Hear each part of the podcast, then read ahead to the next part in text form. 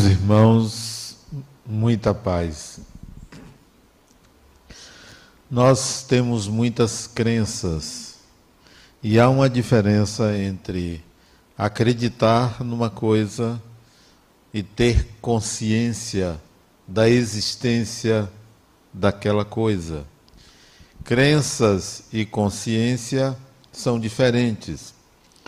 Em geral, as nossas crenças se dão por interpretação. Interpretamos acontecimentos e, a partir da nossa interpretação, dissemos que acreditamos que aquilo aconteceu. Nas religiões, não é comum nenhum de nós ter acesso aos acontecimentos que deram origem àquela ou à nossa religião não estivemos presentes, pelo menos o personagem que nós somos hoje, aos milagres produzidos por Jesus, assim eram considerados. Mas nós acreditamos, imaginamos que aquilo de fato se deu, consideramos que foram ou não foram milagres, não importa, mas nós temos uma crença de que o que aconteceu foi real. Então, nós interpretamos uma informação, uma leitura, tudo aquilo que vem da religião vem pela oralidade ou através de leituras. Nós não temos, por exemplo, as imagens do que aconteceu, por exemplo, com Buda. Nós não temos imagens do que aconteceu com Jesus. Uma coisa são os filmes que hoje se fazem Outra coisa é o que de fato aconteceu. Então, nós acreditamos. Faz parte das nossas crenças re, é, ver aqueles fatos, aquelas ocorrências, de um modo próprio. São crenças. Bom, será possível a gente sair da crença e ir à consciência? Será que nós podemos entrar em contato com a religião? Com os fatos que estão presentes e relatados pelas religiões como algo inerente ao nosso ser, algo que a gente possa integrar como eu tenho consciência de que isto é um fato e não necessariamente eu acredito que de fato isto aconteceu. Como passar da crença para a consciência? Por que, que é importante a consciência? Porque a crença ela é limitada, ela é provisória, ela está ao sabor de um momento, ela depende da fé, ela depende do seu estado emocional, ela depende de como você pensa, interpreta num dado instante. Já a consciência é um fato, não depende do seu estado emocional. Por exemplo, nós acreditamos que Jesus produziu alguns fenômenos que hoje você não encontra facilmente alguém fazendo. A gente acredita que aquilo aconteceu.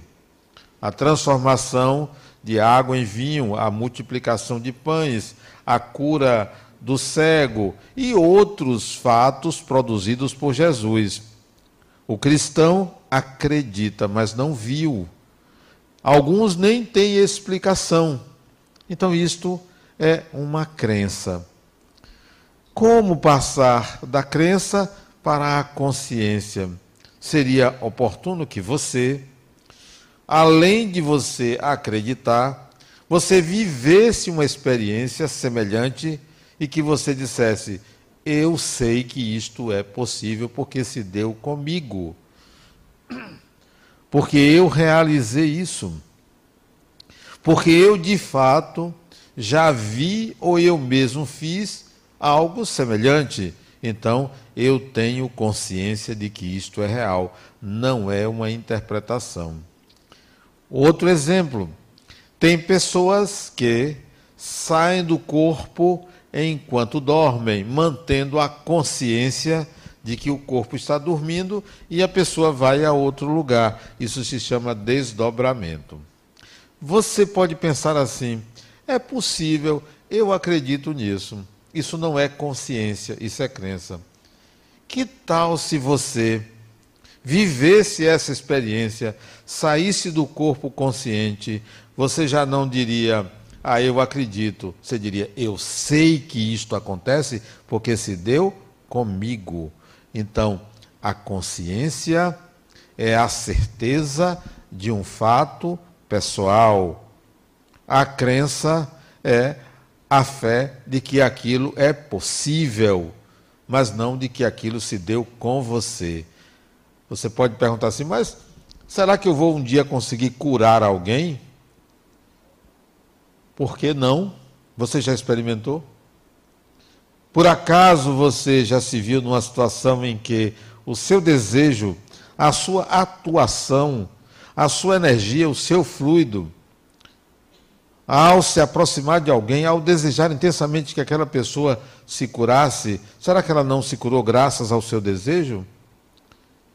Mas para você, talvez, você não tem essa competência, essa capacidade. Talvez você se ache tão impuro, tão inferior, que não seja capaz de produzir aquilo. Você vai se surpreender, porque você é capaz de produzir algo semelhante. Já tentou? Se tentou, comece a prestar atenção. Tente outras vezes. Talvez você chegue à conclusão de que o que Jesus fez, que você acredita, você passe a tomar consciência porque você é capaz de fazer. Até porque ele mesmo disse: Podeis fazer tudo o que eu faço e muito mais. Até ele disse isso. Então, é possível que você alcance certas ações. É possível que você, a partir de algumas atitudes suas, você diga: olha, não é que isto é real, não é que isto é fato. Eu antes acreditava, agora eu tenho certeza. Mas eu tenho certeza porque alguém me disse, ou porque uma pessoa importante falou. Não, não é por isso. É porque você viveu aquilo, é porque você sabe daquilo. O argumento da autoridade não serve em ciência. Uma autoridade pode dizer: não, isto é fato, e você sabe, mas Fulano falou, então isso é verdadeiro. É a mesma coisa que você esperar a televisão noticiar uma coisa e você acreditar que aquilo é verdade. Não vale, é só a opinião de um veículo de comunicação. Quantas vezes já se voltou atrás, a notícia não era bem aquela, houve um erro do repórter, há um viés da mídia, há um viés dessa ou daquela pessoa, dessa ou daquela autoridade.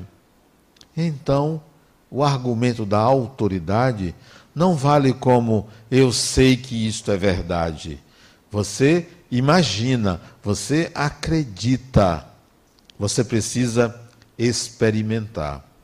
Vamos a outro fato que no Espiritismo não é objeto de crença, o Espiritismo não é uma doutrina, não é uma religião de crentes, de pessoas que só estão aqui, só se tornaram adeptos pela fé. Não.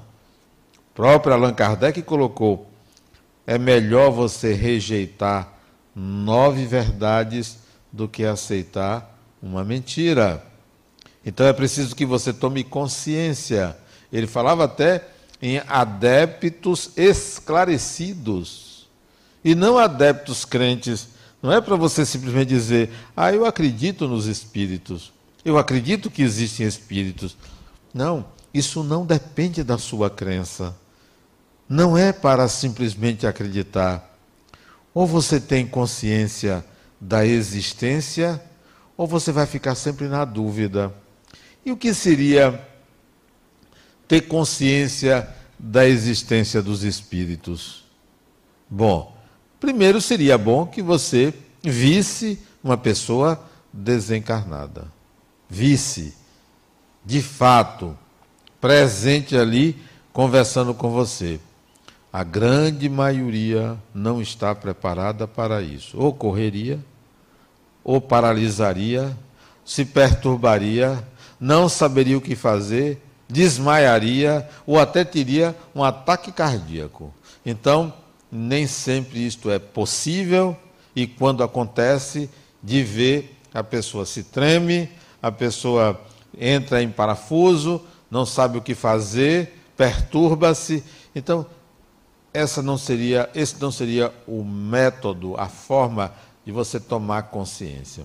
Uma outra maneira é você fazer o seguinte: você desencarnar. Voluntariamente, eu vou desencarnar, porque aí eu vou saber se é verdade ou não é verdade. Mas essa também não é uma boa alternativa, porque você vai. Bom, cadê voltar para continuar a encarnação? Já foi, não vai dar para continuar a encarnação. Então, não é por essa via. Que outra via seria possível você é, ter uma experiência com espíritos sem temer? Sem temer. Olha uma experiência que pareceu a mim fantástica. Uma amiga nossa, eu até estava em reunião com ela agora, aqui em cima, ela teve um sonho esta semana e logo que acordou, mandou o sonho para mim. Adenauer, o que é isto? Ela sonhou, assim, a grosso modo, ela sonhou que foi para um lugar e que alguém disse que o coração dela estava precisando de um tratamento. Foi para uma sala de cirurgia, se submeteu a uma cirurgia cardíaca, isso no sonho. E depois acordou bem, tranquila, no sonho. Mas quando ela acordou, ela acordou de fato, ela acordou sobressaltada. Ela acordou com medo: será que eu vou ter um problema no coração? E me mandou a mensagem. Eu disse: Fulana, fique tranquila. Sabe o que aconteceu? Você passou por uma cirurgia cardíaca. Fora do corpo, você foi operada. Você ganhou uma sobrevida. Você ia desencarnar esses dias, né? Com uma semana, duas semanas, um mês, você ia desencarnar e ganhou mais uns anos. Digamos que você ganhou uns 20 anos, 30 anos, então fique feliz. Ela, não satisfeita com a minha resposta, foi no cardiologista. Essa semana foi no cardiologista, procurou o cardiologista dela, tal, fez exames e deu lá um problema sério, que ela necessitaria fazer um procedimento que poderia ter um problema, um cateterismo, ela tinha que fazer tal. Ela lembrou-se do que eu disse, que a cirurgia já tinha sido feita, resolveu procurar outra pessoa, outro cardiologista. Ele olhou e disse: Não, não precisa não, você não tem nada. Absolutamente nada, nem precisa, nem vou mandar fazer outro exame. E ela voltou feliz desse outro. Mas aí eu perguntei a ela, quando ela me disse agora: e se o segundo tivesse errado? O primeiro é que estava certo. Essa Adenauer não me diga isso. Senão vou ter que sair daqui amanhã para procurar um terceiro. Ó, você pode procurar um terceiro. O terceiro pode estar errado. Você pode procurar um quarto. Também pode. Você nunca vai saber. Aceite a minha opinião. Você ganhou uma moratória. Ganhou uma moratória. Falei moratória, na semana passada, na sexta-feira passada, eu fui visitar uma pessoa no hospital. Veio aqui me procurar, me pediu, um vizinho, eu fui visitar o filho dele. Um homem jovem, de trinta e poucos anos. E lá no hospital aconteceu um negócio interessante. Ele deitado, um homem alto, é, forte, né? 36, 35, 36 anos, alguma coisa assim. E estava a esposa dele e eu pedi a um amigo meu, que era médico, intensivista, para ir lá, antes de eu chegar ao hospital, se inteirar do que estava acontecendo e quando eu chegasse ele me contaria. E de fato, quando eu cheguei, ele me contou que o problema do rapaz não tem achado na medicina, não tem motivo para ele estar doente, não há nenhuma doença não é um problema cardíaco, não é um problema renal, não é um problema hormonal, não é um problema cerebral. Não tem um problema, não tem um diagnóstico. No entanto, ele está com sinais vitais lá embaixo. Estava para desencarnar. Aí eu cheguei perto né, da cama. Resolvi tocar nos pés dele. massagear os pés dele.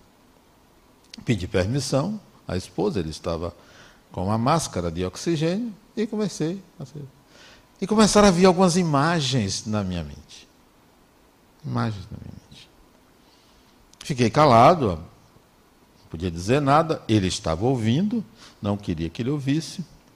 E depois que eu terminei a visita, 40, 50 minutos depois que eu fiquei ali, eu chamei ela em particular e disse: Olha, o seu marido ia desencarnar há 14 anos atrás.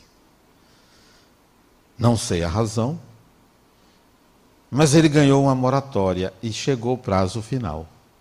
Ele poderá desencarnar agora. Tudo dependerá da vontade dele de mudar. Ele ainda não mudou. O motivo que ele iria desencarnar retornou porque esses 14 anos que se passaram, ele não aproveitou para fazer mudanças na vida dele. Portanto, não tem motivo para ele estar encarnado. Ele poderá desencarnar a qualquer momento. Ela chorou, ficou muito triste, mas eu tinha que dizer, isso foi o que eu vi na visita. Mas disse a ela: não perca a esperança, converse com ele. Depois que você voltar lá, isso do lado de fora do, da sala da UTI, onde ele está, UTI moderníssima, onde ele está, com tudo de primeira, com atendimento de primeira, mas ninguém descobre o que ele tem. E o problema dele está no perispírito, não está no corpo. Não está no corpo. Pode procurar, pode fazer exames, não tem nada. Está no perispírito. Está na matriz, não está na manifestação física. Por isso que os médicos não acham. O problema está lá. Converse com ele. Fale para ele que ele precisa fazer reflexões sobre esta encarnação. Não é sobre o passado, não. Sobre esta encarnação. O que ele viveu, o que ele fez, como ele se comportou, as atitudes dele. Tudo isso deve merecer uma reflexão e uma proposta de mudança. Quem sabe a proposta de mudança, o pedido de nova prorrogação, faça ele ficar. Tente isso para ver se haverá uma prorrogação. Isso que eu disse a minha amiga, você teve a sua primeira agora prorrogação. Vamos ver se você vai mudar. Não sei o que, que acontece em sua vida com você. Você vai mudar para merecer estar no corpo, a continuar no corpo. E nós podemos fazer isso, ter a consciência de que a vida no corpo, a encarnação, é uma grande oportunidade de aprender. Ninguém está aqui a passeio, nós não estamos passeando. Nós não estamos num resort. Hoje mesmo, um dos homens mais ricos de, da Bahia, o avião caiu. Um bimotor, muito parecido com o que eu viajei esse mês. Isso foi esse mês. Semana, semana retrasada que eu viajei. Eu procurei até para ver se era o mesmo. Mas pela notícia não era o mesmo, era um outro prefixo, né? Para desencarnar, basta estar tá vivo. E, e caiu no resort. Por isso que eu me lembrei. Nós não estamos a passeio na encarnação. Passa rápido. 60, 70, 80, 90 anos, no instante passa e a gente volta. Que bom que a gente volta. Volta e vai prestar contas a si mesmo. Será que o que eu planejei para mim mesmo eu consegui realizar? Será que de fato eu alcancei as metas, eu realizei as metas que eu me propus? Hoje eu peguei providências que eu deveria tomar em janeiro de 2019 para avaliar se eu cumpri agora no, no mês de novembro, quais dessas metas eu cumpri, o que, que eu vou colocar para 2020. Isso agora, isso agora de noite. E eu vi que pelo menos 70% das metas eu alcancei, 30% não, já joguei para diante. 70%. Será que você está atualizando sua encarnação ou você está repetindo um padrão antigo, um padrão que atrasava você, que deixava você para trás enquanto a sociedade está evoluindo, enquanto as pessoas à sua volta estão evoluindo. Fulano A, B, C está indo para frente e você ali, numa vidinha mais ou menos, sem adiantar o passo, se preocupando com detalhes, se preocupando com o que é pequeno, não olhando algo maior para a sua vida, não se sacrificando. Hoje eu disse a um jovem que eu atendi, meu amigo, só tem um só tem um conselho para você. Você precisa ralar. Você precisa ralar, se sacrificar. Você precisa ir para o sacrifício. Enquanto você não for para o sacrifício, você vai ficar nessa vidinha difícil, problemática, problemas que são fáceis de você resolver. Você está engasgando com mosquito, engolindo elefante. Assim acontece conosco. Então, vamos aproveitar a encarnação para sair da crença para a consciência. Então, tem um modo de você lidar com os espíritos diferente de antes. Porque, por enquanto, é pela crença. Não, eu vou me apegar aqui. Eu tinha uma amiga, Carmélia, uma senhora já desencarnou.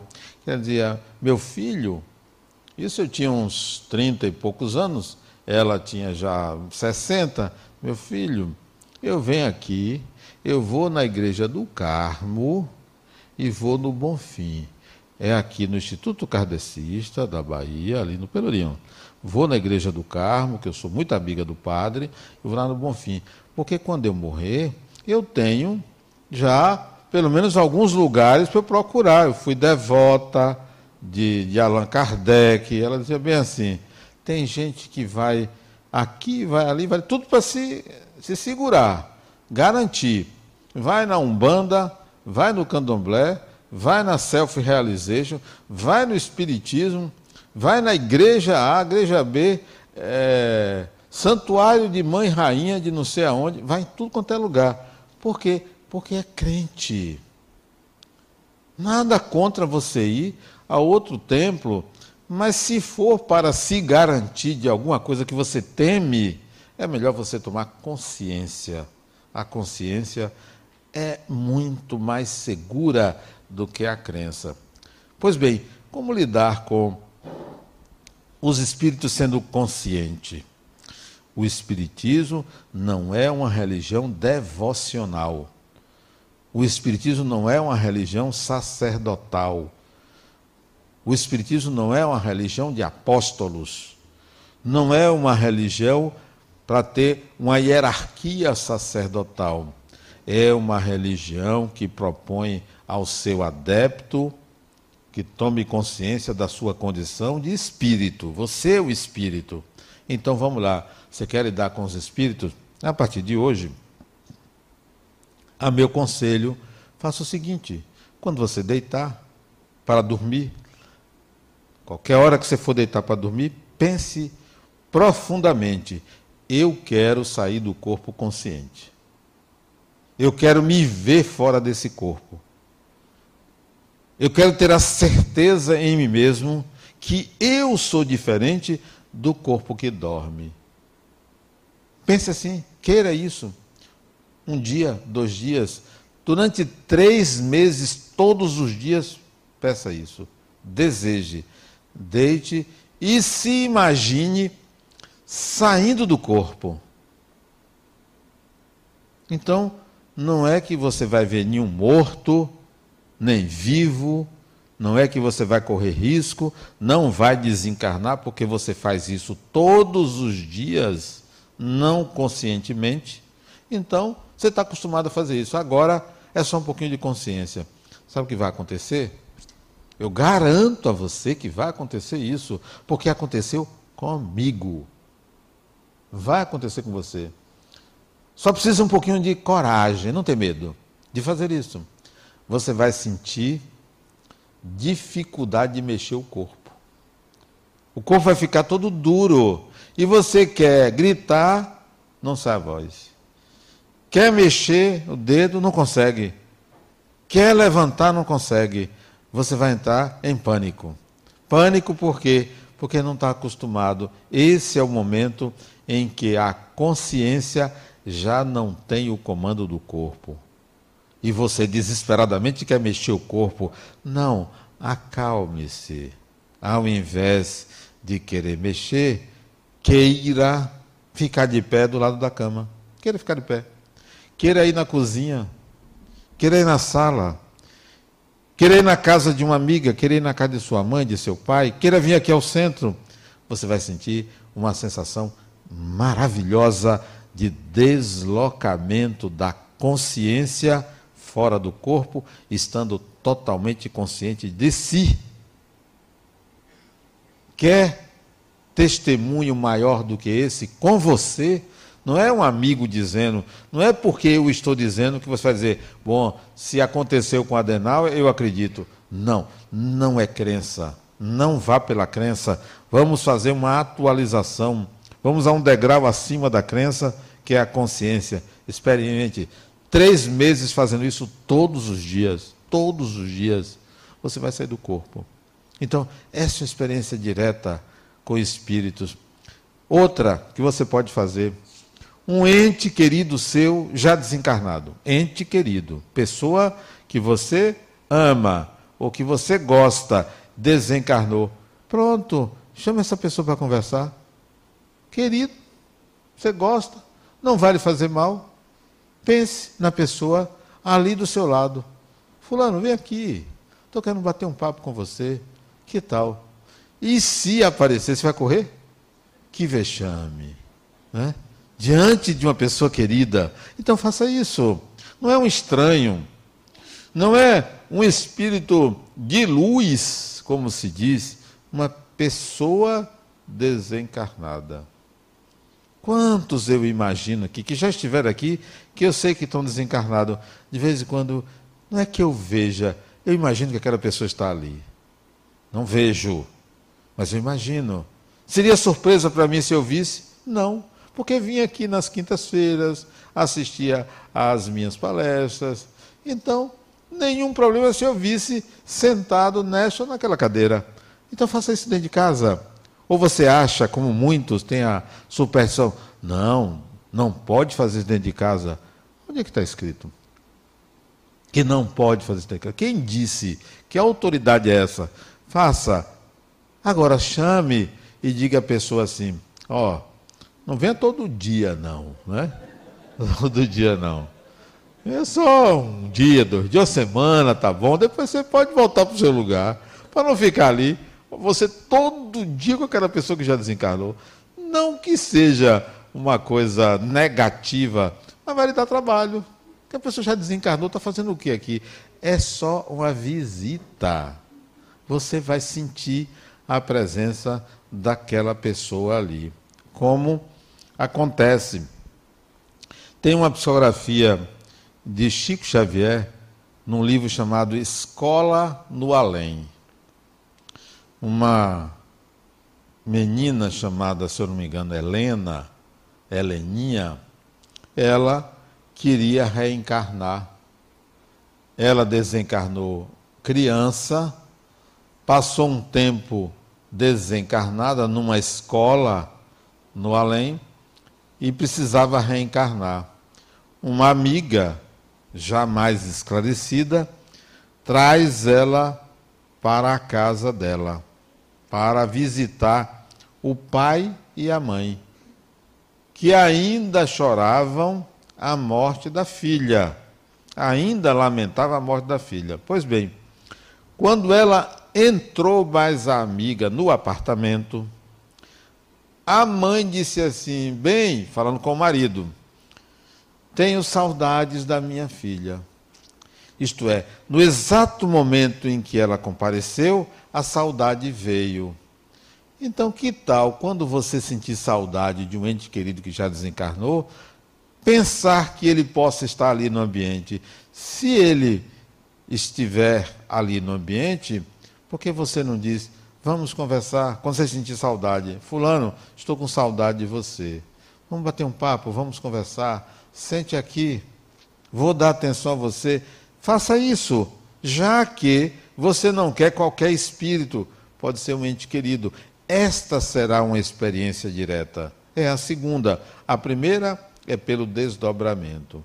Quantos eu, desdobrado, eu não mantive contato, não conversei, não me levou para conhecer lugares no mundo espiritual que deixou de ser uma crença para a consciência de que existe porque eu fui lá. E eu gostaria que vocês fossem, que vocês sentissem, que não ficasse só nas minhas palavras ou na literatura. Quando alguém chega assim, Adenal, dizem que no mundo espiritual todo mundo usa branco. Dizem. Então isso é uma crença. Por acaso você já foi num lugar, no mundo espiritual, na dimensão espiritual, e viu como as pessoas se vestem? Não, nunca vi. Então, saia da crença e vá para a consciência. Porque é inadmissível que você chegue num lugar onde todo mundo esteja de branco. Por que todo mundo tem que estar de branco? Por quê? Por que não estaria vestido com outras cores? Se você for a uma cidade espiritual, a uma localidade na dimensão espiritual, me traga essa informação. Olha, Adinal, eu vi todo mundo de branco. Bom, aí eu vou dizer, é o testemunho dessa, dessa pessoa. Não é uma crença. Ele ou ela viu. Particularmente, onde eu estive, eu vi pessoas vestidas de cores totalmente diferentes. Não era todo mundo de branco. Ou eu não estive num lugar tão elevado. Por que, que branco seria elevado? Não pode usar uma camisa listrada, não? Não pode, não? Quer dizer, é a cor que determina a elevação de uma pessoa? Não tem sentido isso. Outra coisa, se você pegar os quadros dos pintores que pintavam sobre motivos religiosos, Goya, Velázquez, e Rubens e outros pintores, você não vai encontrar um anjo negro. Não vai. Acho que preto não entrava no, no reino dos céus, não. Porque a cor era o branco. Então, isso é crença. Isso não é consciência. Você nunca viu um anjo preto. Hollywood mudou. Você vê alguns filmes de, com temáticas espíritas, você vê instrutores de pele negra. Em Hollywood. Se pegar aquele filme é, Além da Vida, se eu não me lembro, se eu não me engano, o instrutor daquele ator que se suicidou, não no filme, na vida real, não me lembro o nome dele, ele era um negro. Inovou, mudou. Né? Mudou. Então, outros filmes também você vê uma mudança, mas isso é filme. Se você for na dimensão espiritual de forma consciente, você vai ver que estes filmes estão mais adequados à realidade do que as crenças religiosas enquadravam os antigos. Eu fui num centro espírita há uns 30, 25 anos atrás, 20, 25 anos atrás, nem me lembro. Centro espírita, numa cidade do interior de São Paulo. Centro espírita pequeno, acho que um quarto desse auditório cadeiras centro espírita, cadeiras da esquerda, cadeiras da direita. Aqui sentavam as mulheres, aqui sentavam os homens. Na frente os mais ricos, atrás os mais pobres. Centro espírita. Mas isso eu fui conhecer, mas o presidente me disse, Adenauer, era assim. Porque o centro espírita tinha mais de 100 anos. Era assim no passado, não é assim hoje. Nem sentamos separados. Mas até centro espírita tinha essa discriminação. Por quê? Porque era crença. Era crença de que havia uma separação pela classe social, pelo gênero. Isso não é fato. Então, nós precisamos sair da crença para a consciência. Talvez a gente vá ter uma certeza maior vai ter, vai ter integrado o que é de fato espiritual. Por, por enquanto, nós acreditamos em depoimentos, nós acreditamos em informações. Por enquanto, nós interpretamos. Nós temos aqui no centro um curso básico de Espiritismo, onde se estuda sobre Deus, sobre evolução, sobre espíritos, sobre reencarnação, sobre desencarnação, sobre mediunidade, sobre obsessão, sobre muita coisa. No meio do curso, nós fazemos uma reunião mediúnica de contato com os espíritos. No meio do curso, dois meses e meio, a pessoa entra aqui e vai participar de uma reunião mediúnica. Para quê? Não é para ver o outro mediunizado, é para sentir em si a mediunidade. Vamos ver se acontece com você. Diga a vocês que alguns nem aparecem, porque tem medo. Mas iriam descobrir que todo ser humano é médium todo ser humano. Você descobrir como é que se manifesta em você.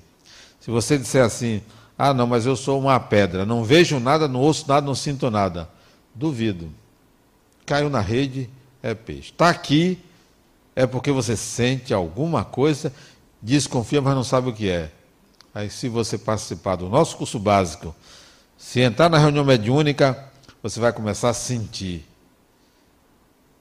Esses dias uma amiga minha me disse, Adenauer, você não acredita quem está mediunizando? Uma pessoa que não tinha nada a ver com o Espiritismo. Começou a participar de reunião mediúnica, começou a sentir os espíritos.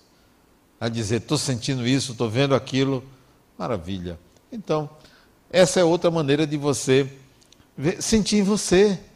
Você já reencarnou várias vezes, você já desencarnou várias vezes, você já viu espíritos várias vezes, mas a nossa cultura inibe, dificulta, não lhe dá essa liberdade de é, manter esse contato direto. Então, experimente por essa via, venha participar. Se você não está na ULE, se você não tem contato mediúnico, venha participar, você sentir. Será que você não tem a mediunidade, por exemplo, de psicometria? Sabem o que é psicometria? Não sabem, né? Psicometria é quando você pega em um objeto e capta a história deste objeto. Quem usou, onde estava, o que, que acontecia no entorno desse objeto. É uma faculdade excepcional. Psicometria Aqui mesmo eu já vi uma pessoa, nós colocamos um objeto dentro de uma caixa, um objeto pequeno, era um biscuitzinho, objeto pequeno, dentro de uma caixa grande de presente, a pessoa não tocava no objeto, a pessoa não balançava a caixa, apenas colocava a mão na caixa. Ela começou a descrever a dona do biscuit, aonde o biscuit ficava na prateleira da sala. Começou a descrever o ambiente, quer dizer, uma faculdade excepcional. Uma vez eu fiz isso com uma médium e dei a ela um envelope, onde tinha um livro dentro do envelope. Só que o livro não estava editado. O livro estava datilografado. As páginas datilografadas. Isso tem muitos anos. Dentro do envelope. Bom, dava para ver que era um livro. Ela pegou o envelope e disse assim: Estava eu, a médium, o presidente da Federação Espírita do Estado da Bahia, na época, José Val Carneiro, e mais o filho do autor do livro. Ela pegou no, no envelope, pardo, por sinal, não dava para ver capa de livro, nome nem nada. Ela disse assim: O autor desse livro escrevia com a letra deitada para a esquerda.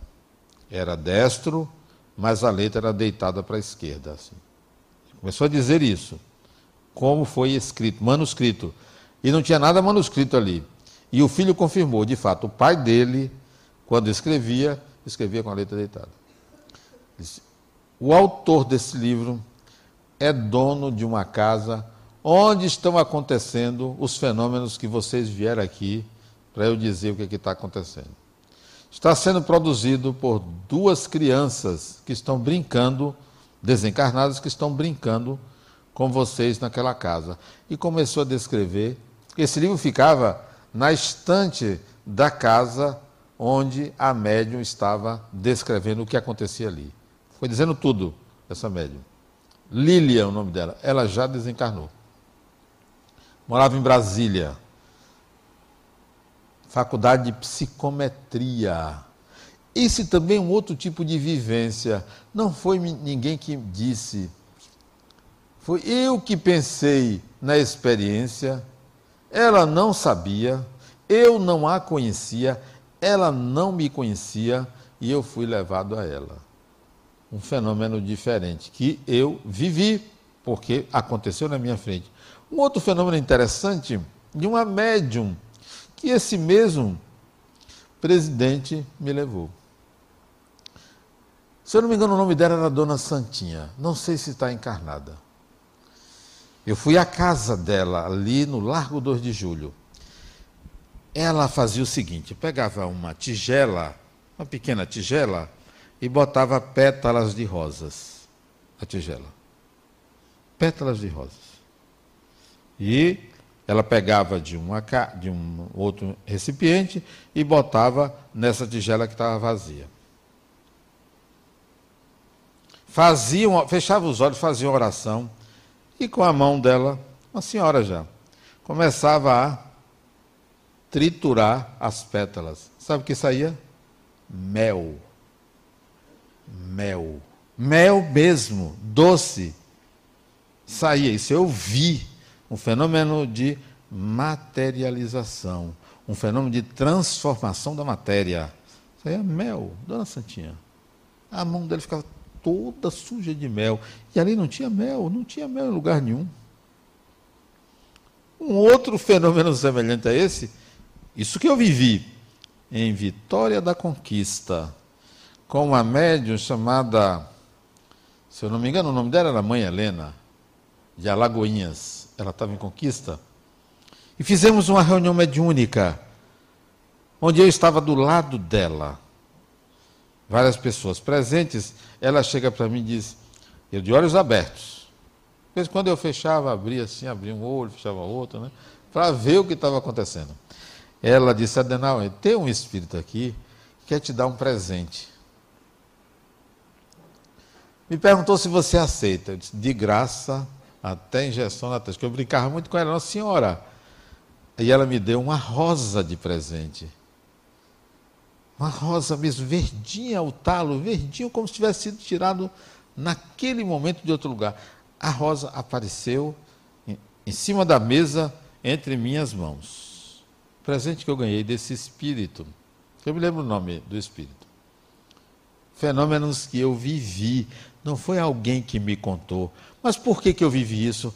Porque eu vivia envolvido pelo ambiente espiritual. Procurava todas as semanas, são muitos anos buscando e vivendo esses ambientes, os fenômenos aconteceram. Não é alguém que chega no centro e diz: Não, eu vou ver se aparece um espírito lá. Mas é, por que, que você acha que você merece isso? Só porque você veio um dia aqui? Porque você é uma pessoa importante? Não. Entre em contato. Venha fazer parte. Venha descobrir. Venha estudar para você sair da crença para a consciência. E você vai descobrir uma coisa fantástica: que tudo que você buscava nas pessoas que você considerava capazes de produzir fenômenos mediúnicos, nas pessoas que é, são, é, digamos assim, admiradas, você vai descobrir que você também pode ser essa pessoa. Basta que você saia dessa visão menor, basta que você saia da crença e diga: não, eu quero saber disso mesmo, eu quero entrar em contato com isso, eu quero viver isso. Não vai ser simplesmente alguém que está à procura de provas. Eu nunca procurei provas da essência dos espíritos, nunca procurei. A primeira vez que eu vi um fenômeno de é, manifestação física de espíritos dez anos depois que eu comecei a estudar Espiritismo. Primeira vez que eu vi um fenômeno foi uma cadeira se movimentar na minha frente. Primeira vez. Mas também nunca estava preocupado com isso. Não era uma coisa assim que eu precisava. É, eu quero uma prova. Se você quer uma prova, a prova é você mesmo. Quer um milagre? É a sua vida. A sua existência é um grande milagre. Quer um presente de Deus? É a sua vida, é você mesmo. Então, não está fora da gente. A consciência, ela é fundamental para você se sentir seguro do que você vê, do que você faz, de como as coisas acontecem. Você começa a entender, a partir do momento que você tem consciência das coisas, consciência de que você é um espírito, você começa a entender-se, a se entender como pessoa, porque você se vê como espírito. Você começa a entender como é a vida espiritual. Como é? Não tem muita diferença do que nós estamos vendo aqui. Pessoas, pessoas cada um com seu drama, cada um com seu interesse, pessoas pensando em se alimentar, pessoas pensando em namorar, pessoas pensando em religião, pessoas pensando em reencarnação, pessoas pensando em Deus, pessoas pensando em trabalho. Você vai encontrar a mesma realidade. Não tem mágica. Ah, não, é tudo diferente. Farinha do mesmo saco. A vida espiritual, ela é uma continuação da vida material. A vida material é uma continuação da vida espiritual. Nós estamos num contínuo. É a mesma coisa você pensar como será o futuro da humanidade. Se estivermos nesse corpo, a gente só vai sobreviver se tiver oxigênio. Então ninguém vai mudar para ser um ET e poder viajar no espaço sem uma proteção, porque esse corpo não aguenta, a não ser que seja outro corpo. Então, se não mudar o corpo, a gente vai viver em cidades, em Marte, na Lua, em Marte, mas cidades dentro de uma redoma onde tem oxigênio, porque lá não tem oxigênio. Então é a mesma coisa, viver aqui, viver em Marte, com esse corpo, vai ser a mesma coisa, não vai ser diferente. Um equipamentozinho aqui, outro ali, uma diferençazinha, sistema de comunicação semelhante. Então, vamos pensar na vida espiritual de uma forma muito mais lógica, buscando uma vivência, buscando ir até lá consciente, para quando voltar dizer: não, eu não creio na existência dos espíritos. Eu sei que os espíritos existem porque eu também sou um espírito imortal. Muita paz.